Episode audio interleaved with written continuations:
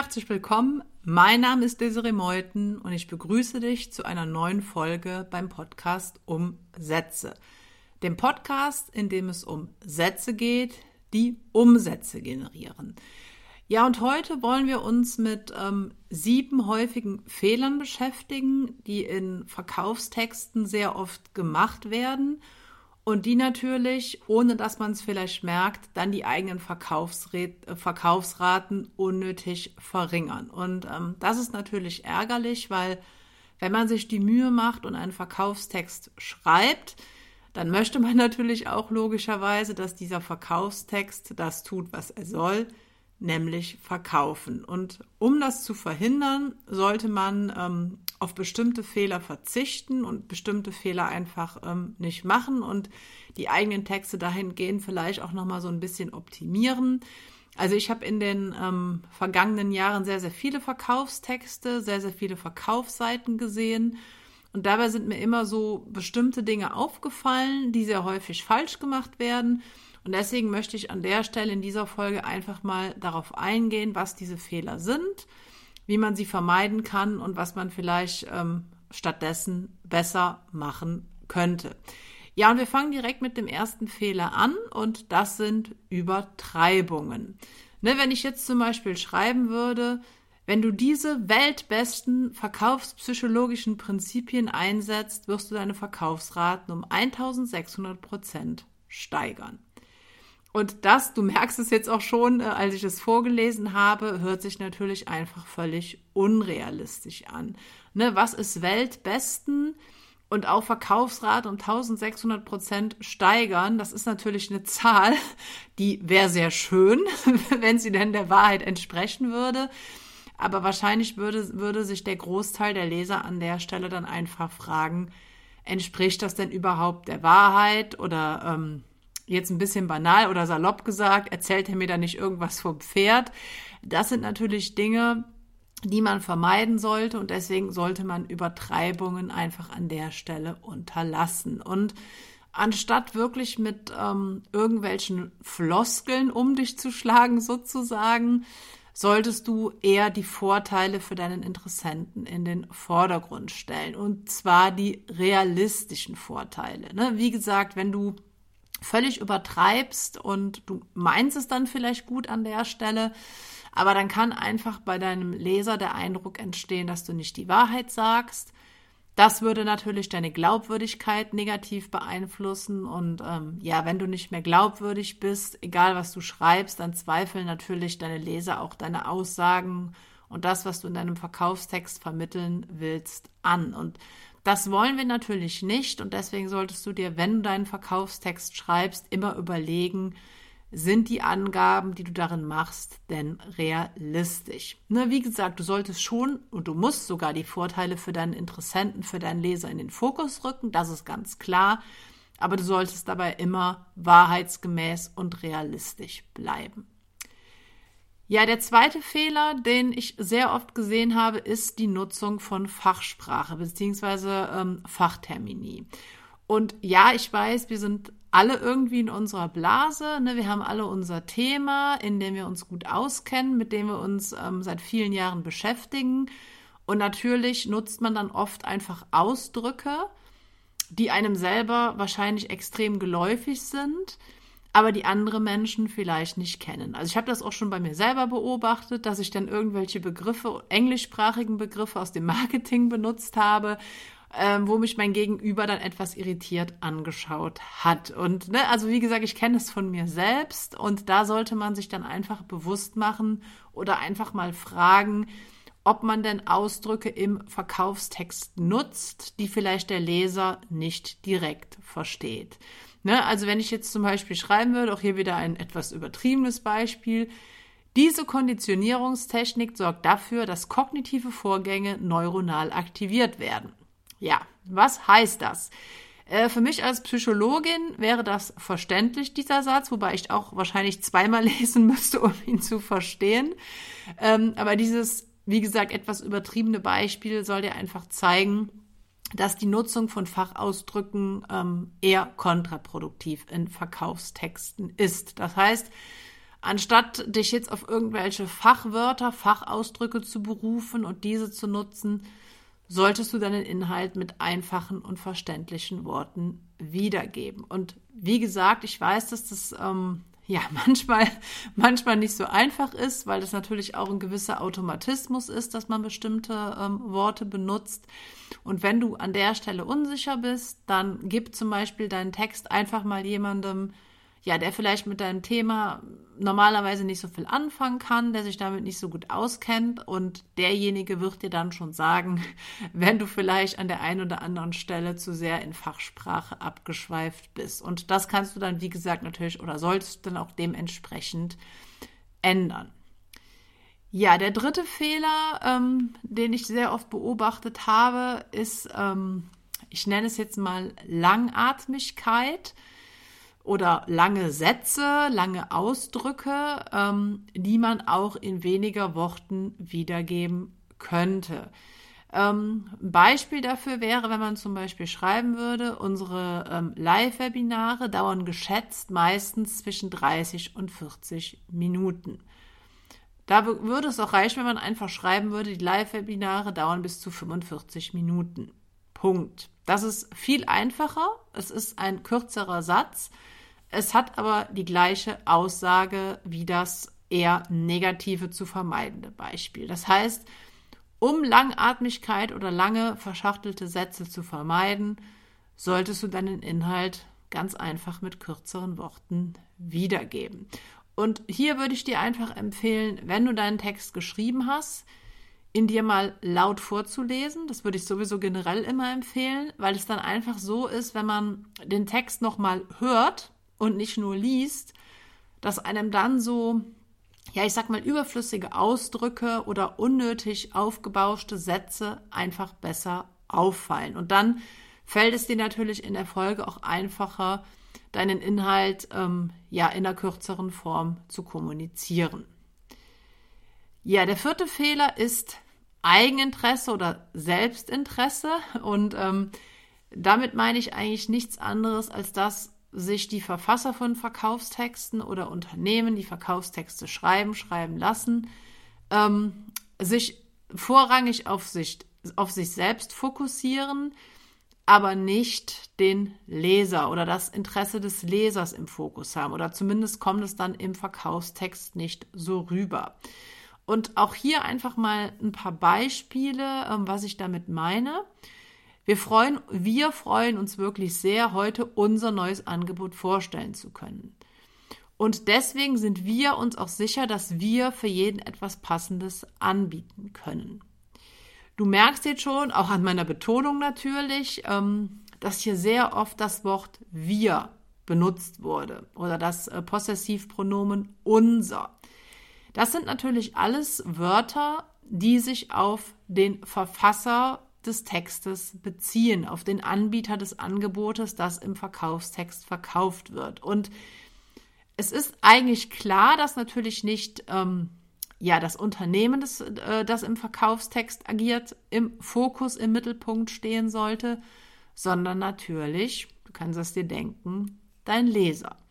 Weil, wie gesagt, dein Leser fragt sich mit jedem Verkaufstext oder beim Lesen eines jeden Verkaufstextes, was er selbst davon hat. Und wenn sich dann, sag ich mal, der Fokus nicht auf ihn richtet, nicht auf ihn bezieht, sondern auf die andere Seite sozusagen, also das Unternehmen, dann fühlt er sich ähm, möglicherweise nicht ernst genommen, nicht verstanden, nicht adressiert, er fühlt sich nicht angesprochen und das sollte man natürlich vermeiden. Und du kannst eigentlich ähm, das Selbstinteresse oder Eigeninteresse relativ einfach vermeiden, nämlich indem, indem du das Wort wir durch das Wort ihr oder du ersetzt. Das heißt, du ähm, drehst die Perspektive um. Du sprichst, nicht, du sprichst nicht mehr aus der Perspektive des Unternehmens, deines Unternehmens, sondern du sprichst mit Fokus auf deinen Leser. Und ich finde, dieses Beispiel ähm, zeigt sehr gut, dass selbst kleine Worte wie du oder ihr eine große Bedeutungsschwere einfach haben. Und dass man mit wenigen Worten, mit wenigen Änderungen ja eine ganze Botschaft ähm, sehr viel deutlicher verstärken kann, in einem positiven Sinne. Wie gesagt, wir sollte nicht im Fokus deines Verkaufstextes stehen oder auch ich sollte nicht im Fokus deines Verkaufstextes stehen. Also das Wort ich, sondern wirklich der Fokus und damit auch die Sprache auf Worte wie ihr oder du legen. Ja, der fünfte Fehler, und auch das ist, kommt relativ häufig vor, ähm, ist wahrscheinlich auch so ein bisschen der Tatsache geschuldet, dass man so in der Blase ist. Das sind Standardfloskeln. Ne, zum Beispiel, wenn man jetzt in einer E-Mail schreiben würde, lieber XYZ, wir freuen uns sehr, dir als geschätzter Kunde heute schreiben zu dürfen. Oder am Ende einer E-Mail, bitte zögere nicht, uns zu kontaktieren. Es gibt wahrscheinlich sehr, sehr viele Standardfloskeln. Das hängt wahrscheinlich auch so ein bisschen von Unternehmen zu Unternehmen ab. Aber das sind wahrscheinlich dann eher noch so Überbleibsel ähm, aus früheren Briefen, die man noch so kennt. Und an der Stelle ähm, solltest du zumindest was Verkaufstexte betrifft, Standardfloskeln vermeiden. Das heißt, anstatt wirklich so, ja, Allgemeinweisheiten oder ähm, allgemeingültige Ausdrücke, die bekannt sind, zu nutzen, solltest du lieber individuelle und persönliche Sätze benutzen. Und das kann zum Beispiel jetzt einfach, um nochmal auf die beiden Beispiele von gerade zurückzukommen, ähm, könntest, könntest du zum Beispiel auch schreiben, ähm, anstatt bitte zögere nicht, uns zu kontaktieren, könntest du zum Beispiel auch schreiben, kontaktiere uns gerne bei Fragen. Ähm, klar, auch da muss man natürlich schauen, ob das dann nicht auch wieder Standardfloskeln sind. Ähm, aber es geht jetzt auch nicht darum, irgendwie die Sprache neu zu erfinden oder das Rad neu zu erfinden, sondern wirklich einfach mal zu schauen, ob es vielleicht so ähm, ja, Ausdrücke gibt, die man so durch die Alltagssprache kennt und die möglicherweise vielleicht ein bisschen abgegriffen, ein bisschen antiquiert sind und die man einfach dann auch durch modernere Worte, modernere Sätze ersetzen kann. Ja, der sechste Fehler ist ähm, die Nutzung oder der Einsatz von Humor. Und damit meine ich jetzt nicht, dass man in Verkaufstexten ähm, nicht auch mal so ein bisschen seine lustige Seite zeigen soll, sozusagen. Aber man muss an der Stelle aufpassen, weil Humor sehr schnell in eine Nicht-Ernsthaftigkeit abdriften kann. Das heißt, man muss hier einfach einen ja, goldenen Mittelweg finden und das ist manchmal gar nicht so einfach. Gerade wenn man damit anfängt, Verkaufstexte zu schreiben, würde ich, glaube ich, eher vom Einsatz von Humor abraten. Ähm, ich habe zum Beispiel mal irgendwann, ich muss gerade selber lachen, ähm, den Satz gelesen oder die Sätze gelesen. Wir sind keine Bienen, wir können unseren Text sogar so, dass er nicht summt, sondern verkauft. Ähm, ja, ich lasse es jetzt einfach mal ähm, so stehen. Ähm, ich denke, das sollte dann einfach jetzt selbst auf dich wirken, ohne dass ich das jetzt kommentiere. Aber du merkst vielleicht auch jetzt an deiner persönlichen Reaktion in dem Moment, dass Humor auch so ein bisschen, ja, ich sag mal, ähm, nach hinten losgehen kann. Ähm, du hörst selber, dass ich gerade lachen und schmunzeln muss.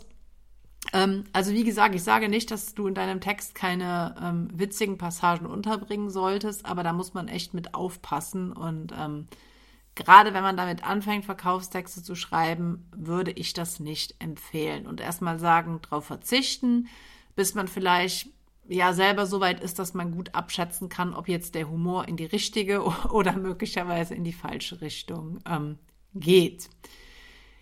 Ja, der siebte Fehler ist die Nutzung des Konjunktivs. Und ähm, falls der Grammatikunterricht oder dann Deutschunterricht schon ein bisschen ähm, länger her ist, Konjunktiv bedeutet, dass man so zum Wörter nutzt wie zum Beispiel würde, wäre, könnte.